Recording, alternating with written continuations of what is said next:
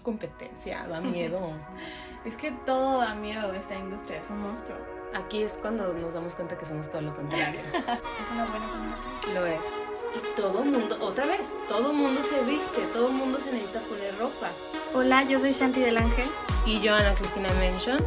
Y esto no es moda. Bienvenidos a un episodio más de esto no es moda. Estamos muy contentas de regresar ya con toda la fuerza a este segundo episodio de la segunda temporada y hoy estamos todavía más emocionadas porque les vamos a hablar de un tema que se liga muy bien con lo que hablamos la semana pasada, así que si no han escuchado el episodio pasado, corran, escúchenlo y regresen a escuchar este. Hola a todos, ¿cómo están? Bienvenidos. Este, me encanta esto de que sea el episodio 2 de la temporada 2, porque es como cuando fue de que un día en que coinciden todos los números, ¿no? Se me hace súper bonito eso. Sí. Pero sí, bienvenidos. Estamos muy emocionadas, Shanti y yo, el día de hoy, porque les traemos un tema que le traíamos muchísimas ganas y creemos que también es súper importante eh, platicar de él y conversar y abrir un nuevo espacio para nuevas mentes maestras. La semana pasada hablábamos de como el fast fashion y de las alternativas que hay a este sistema tan voraz. Y una de nuestras conclusiones fue que hay que voltear a ver a otras personas que no sean estas marcas gigantescas a las que estamos muy acostumbradas a voltear a ver. Y justo de eso les vamos a platicar hoy. Hoy venimos a platicarles de los diseñadores, marcas y demás creativos en la industria de la moda que creemos que son súper importantes de empezar a voltear a ver por lo que están proponiendo y, y, por lo que van a proponer en el futuro. Y bueno, y a mí me gustaría empezar el episodio de hoy haciéndoles una pregunta a todos aquellos que están allá afuera escuchándonos y dicen yo amo la moda, ¿no? Este, nos pasa muy seguido que entramos en conversaciones y la gente dice como, ah, oh, es que me encanta la moda, es, es, es hermosa, este, las pasarelas de Dior, Chanel, Yves Saint Laurent, etcétera, y, salen todos estos nombres tan importantes de casas de moda que no podemos dejar a un lado, ¿no? Pero yo cada vez que alguien me dice esto de yo amo la moda, me pregunto, ¿qué es lo que amas realmente de la moda? Este, ¿amas lo que significa tener un artículo de lujo y deseo entre tus manos, como lo puede ser, no sé, una bolsa Birkin o una Lady Dior o cualquiera de las bolsas con el símbolo de, de Chanel, o realmente nos referimos a encontrar la innovación que ofrece la industria de la moda. Muchas veces nos pasa, y no sé tú qué opinas, Shanti, que sí escuchamos a gente como, oh, me, me encanta, en serio, y los ves y dicen como, a mí me encanta la moda, pero generalmente se van, este, a adquirir, si es que pueden adquirirlos, son si pueden, si pueden adquirir alguno de estos artículos, son como los más, no vamos a decir básicos, este, no le vamos a poner como, a lo mejor son los más populares, ¿no? Los Valenciaga, este, los ugly sneakers de Valenciaga, los que se parecen, parecen calcetines, la bolsa que tiene el signo de Dior, etcétera. No sé si tú te has dado cuenta. Sí, claro. O sea, de esto. y creo que es algo o sea, como ya hemos venido platicando muchas veces en este podcast, es algo que es muy difícil desprender o como desmenuzar, ¿no? O sea, la diferencia entre quiero comprarme moda porque quiero pertenecer y quiero comprarme moda porque quiero el estatus que me lo puede que me puede brindar ese artículo o quiero comprarme moda porque verdaderamente me interesa el diseño como diseño y me interesa ponerme algo que signifique un diseño, o sea, creo que eh, la importancia de esta conversación reside en ¿Qué nos importa más si la innovación que nos podemos poner, si la magia que significa ponerte un diseño que nadie se había puesto, poner o conocer ideas que a nadie se le habían ocurrido o el estatus que te brinda comprarte artículos que son de colección o artículos que son clave para estar en un círculo que se hace llamar de moda, pero es como la el parteaguas entre eh, moda colectiva y moda por innovación o como entrar en este culto de yo pertenezco y entrar en esta comunidad de apreciación al diseño real? Pues a mí si me preguntan en lo personal, obviamente yo preferiría que todos contestáramos eh, que preferimos estar como en este en esta comunidad de diseño real. Pero pues en gusto se rompen géneros también. Sí, completamente de acuerdo. Y por ejemplo, no creo que sea un tema de lo que a ti te gusta es menos interesante que lo que a mí me gusta. No sé, si yo pudiera a lo mejor adquirir una de estas bolsas rarísimas, este, que sacó Chanel cada colección, no sé si te acuerdas cuando salió la pasarela de que eran como que iban a la NASA, había una que era un, un rocket ship, o sea, de que literal era eso la bolsa. Y a mí se me hace muy interesante porque es, es un concepto, o sea, no es tanto como, ah, sí, la típica bolsa de Chanel. Y, y por ejemplo, yo me acuerdo que hace poco vi un video de justo este chavo que te acabo de recomendar, Bliss Foster, que, que se hace como una pregunta similar a esta, ¿no?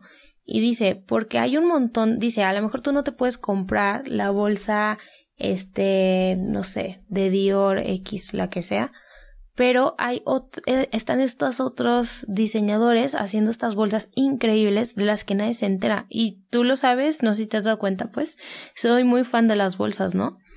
Y, y él enseñó... Sí, sí, me he dado cuenta. sí, me encantan, es que son súper bonitas. Pero él empezó a hablar de que como dio un review de 10 bolsas, algo así. Y entre ellas hubo una a mí que me llamó muchísimo la atención y dije, ¿qué onda? ¿Cómo es que yo no sabía de esto? Y, y es de una submarca que tiene Margiela, que por si alguien aquí no conoce este Margiela, son los que hacen las botas este de pezuñas de vaca, las que yo amo. Las Tabby Boots que son, que es como también esto, ¿no? Es como una pieza de culto, casi, casi. O sea, entonces ellos tienen una submarca que se llama MM6 y, y, hacen cosas increíbles de las que yo jamás me había enterado. Entonces, por ejemplo, también es como importante reconocer lo que han hecho estas grandes casas de moda. Claro que han abierto paso a los nuevos talentos, han educado a las nuevas generaciones y y sin ellas no estaríamos en donde estamos en temas de diseño. O sea, porque ellos también han innovado, o sea, no, no existe esto de los vamos a desacreditar completamente. Al contrario, es importantísimo reconocer lo que han hecho. No, y aparte, o sea, yo tenía un maestro en la prepa que nos decía que todo era un remix y que nada era nuevo. O sea, que cualquier innovación, que cualquier cosa que dijéramos esto es súper nuevo, es un remix de muchas ideas, de muchas cosas que se han vivido, que se hemos visto, ¿no? Y, y precisamente estas innovaciones de las que ahorita estamos hablando y estos diseñadores que sorprenden con sus ideas tan geniales, pues surgen de, de una inspiración que no quiere decir copia, o sea, una inspiración es tú ves algo y lo combinas con 80 cosas de tu contexto y, resulta esta innovación que nos estás presentando, ¿no? Pero sin la base de estas casas de moda tan importantes no existiría la innovación que ahorita nos enamora. Incluso el uso de textiles, ¿no? Es, por ejemplo, mm, quiero así un ejemplo súper puntual, es este diseñador que es Armando Taqueda, si lo conocen, si no lo conocen, googleenlo este, no vamos a hablar de su trabajo, sino que pues él fue un chavo que se graduó de Central San Martins y él trabajó como asistente de Alexander McQueen. Y puedes ver reflejado en su trabajo este mucho de lo que es es Chanel también. Él trabaja con mucho tweet y se logró hacer de, estos contactos que le producían el mismo tweet a Chanel. No el mismo porque pues ellos necesitan para sus colecciones y Takeda probablemente necesita otras cosas, ¿no? Y es, y es un chavo mexicano y hay un montón de, de diseñadores mexicanos haciendo cosas que casi no volteamos a ver. O sea, a mí eso es lo que me impresiona mucho y yo me incluyo. O sea, yo yo no soy la persona como más proactiva en buscar quiénes son los nuevos, las nuevas caras del diseño mexicano y sin embargo hay muchísimos. Y es que normalmente creemos que nos quedamos, es muy fácil quedarnos en esta idea de que ay, las marcas mexicanas son artesanales y las marcas mexicanas hacen puro whipping. O sea, como que se nos olvida que hay más propuesta más allá de la reapropiación de los textiles y de las siluetas mexicanas, que no tiene nada de malo y por supuesto que se pueden crear cosas bellísimas con eso y se pueden crear innovaciones a partir de eso, pero no es todo lo que existe. O sea, hay gente haciendo cosas muy diferentes muy innovadoras que no tienen nada que ver con eso y solamente porque no tienen el alcance que normalmente tienen otras marcas internacionales, no los volteamos a ver. Y hay una cifra, creo que tú te la, tú me la habías dicho, Shanti, de cuánto es lo que se necesitaba para abrir como tu propia marca de, de ropa. Y es una cantidad, pues, para algunos estratosférica, o sea, de miles de dólares. Hay otro chavo que a mí me gusta mucho lo que ha hecho y su propuesta es muy, muy grunge, este, muy como más rebelde y que se adapta más a mí como un consumidor este potencial a lo mejor que si no lo han escuchado si no los conoce si no lo conocen más bien googleenlo y chequen su Instagram. Se llama Liberal Youth Ministry el chavo es incluso es de aquí, es paisano, también es mexicano, este, y es tapatío. Y él estuvo, creo que, no estoy segura, lo digo esto con muchísimo miedo a equivocarme, pero creo que estuvo trabajando en el taller de comps de Garzón. Entonces, también, ¿no? Como, ¿qué onda? ¿Qué está pasando? O sea, sí hay talento, Claro que sí existen estos nuevos diseñadores con una propuesta distinta a la que podemos ver en cualquier tienda de grupo Inditex o con cualquier este otro diseñador que sea, no sé, Off-White, Supreme. O sea, también está ese estilo aquí en México, ¿no? O sea, yo creo que hay mucho de dónde voltear a ver, pues. Sí, o sea, por supuesto que hay mucho de dónde voltear a ver, pero sí creo que es importante no nada más quedarnos con esta narrativa de, de que la innovación es, es como talento que sale de una educación en estas grandes casas de moda, ¿no? Porque también yo creo que eso es una idea en la que caemos muy fácilmente y que también nos hace como obviar a personas que no tienen ese alcance porque no tienen esos contactos, ¿no? Entonces, yo, por ejemplo, soy muy fan de, de algunas marcas que empiezan desde cero y que, y que tú las ves y la innovación no está tanto como la silueta o el diseño además, sino la innovación está en la manera de producir y en la manera de pensar moda en, y justo esto que estábamos hablando la semana pasada, ¿no? Como en esos sistemas que ya están empezando a ser obsoletos porque el mundo ya no da para más. Y creo que eso también es súper importante como que vaya de la mano. Al menos esa es mi opinión personal como estudiante de indumentaria, que la innovación en siluetas, en colores, en lo que sea de diseño, tiene que ir completamente de la mano con la innovación en procesos productivos y la innovación en administración de la economía creativa. O sea, no puedes separar una persona que va a empezar una profesión ya en esta época, en el mundo creativo, no la puedes separar la innovación en diseño y la innovación en administración y la innovación en procesos creativos, o sea, y procesos productivos. Va de la mano. No, yo estoy totalmente de acuerdo contigo. O sea, ya llegar al campo y aventarse así como de quiero hacer esto porque es mi berrinche, bueno, no berrinche pues, pero es mi idea como diseñador. No me importa, no sé, este, cuántos árboles se tengan que talar, cuánta ganancia va a haber, o sea, es irreal, ¿no? Ya llegar con esto, pues creo que es incluso como, o sea, muy kamikaze, ¿no?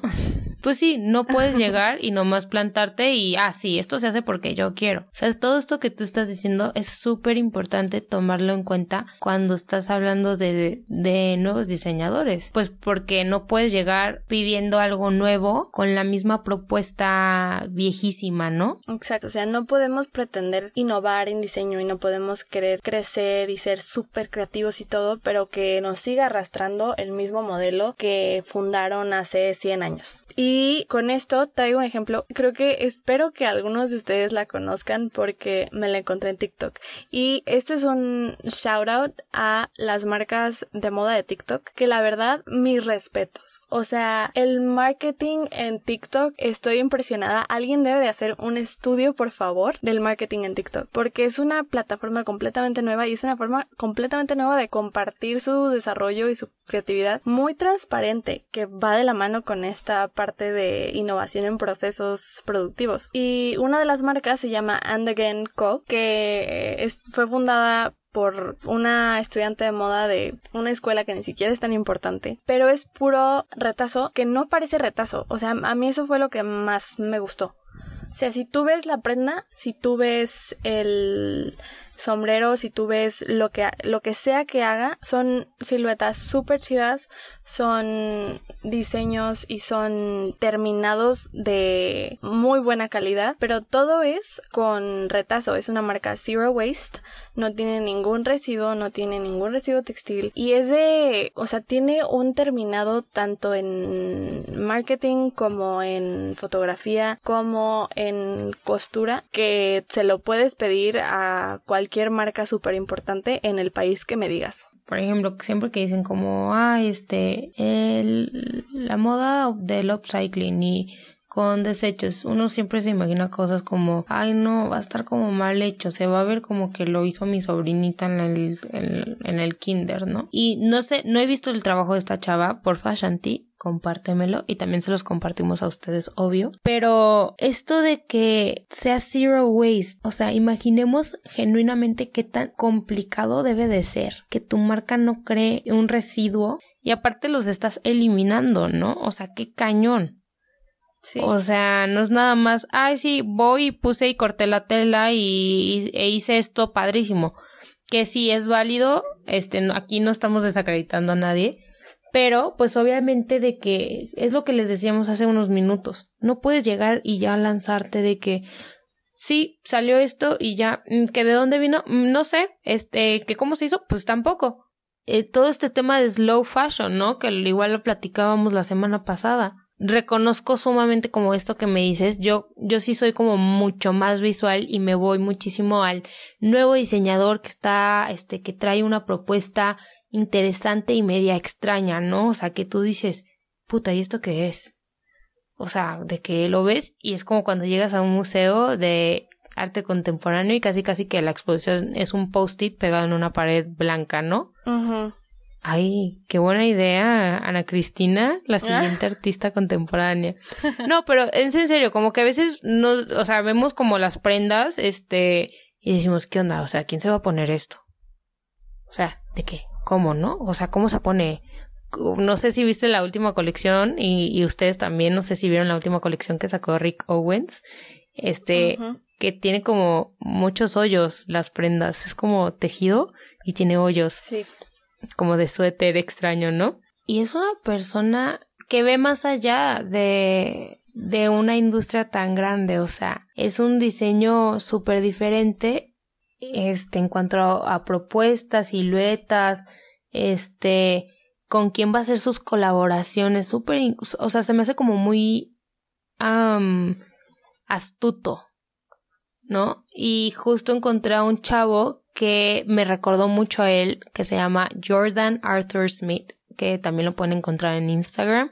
Y es un up and coming designer, o sea, el chavo tiene como 5000 seguidores en Instagram, ¿no? Que comparamos eso con, no sé, 67 millones de otras eh, casas de moda. y, y vi sus diseños y se me hicieron como, o sea, es como, usa todo esto como oversize, muchos textiles, este, como más de telita ovejera, pero no puedes ver como por dónde va la trama, nada, o sea, y ahí es cuando yo te digo, por eso me voy mucho por lo visual, o sea, yo cuando veo algo así digo, wow, es que estos son los grandes genios. O sea, van más allá de la indumentaria. Es que me encantaría, o sea, va más allá de, de solamente vestirse, sino es, es este diseñador que combina la funcionalidad de la indumentaria con la estética de la ropa, ¿no? Y, y este, esta necesidad del humano de, de embellecerse y de, de, sentirse bien, pero aparte de vestirse y de protegerse. O sea, es, es Ajá, y por estas personas que pueden combinar las dos cosas tan fluidamente ellos son innovadores y son a las personas que deberíamos de voltear a ver. Sí, y por ejemplo, cuando hablamos de estética, no necesariamente estamos hablando de la pintura del Renacimiento o el periodo clásico, o sea, no, la estética va más allá de de bonito o feo, ¿no? Es qué me causó, o sea, me, me hizo sentir algo.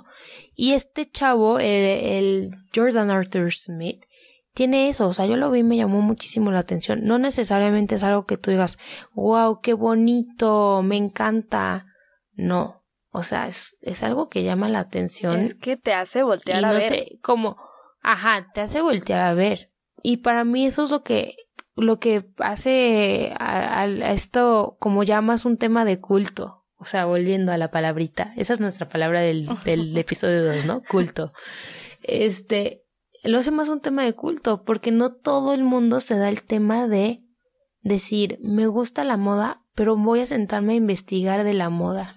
Voy a, voy a sentarme a leer de qué se trató esta, esta pasarela que no entendí. Si nos sentamos un momento a leer, a investigar de dónde viene, a dónde va, qué, qué están haciendo los otros diseñadores, ¿no? Las grandes casas, las casas chiquitas que van empezando, ahí es cuando para mí es válido que alguien me diga, es que amo la moda. Me encanta que este tema va tan ligado al tema de la semana pasada, o sea, el nuevo consumidor, tanto el nuevo consumidor como el nuevo diseñador tienen que estar conscientes de lo que están poniendo en el mercado y lo que están comprando. Entonces, en este, es esta nueva conciencia que tenemos que desarrollar todas las personas que tenemos dinero para comprar algo.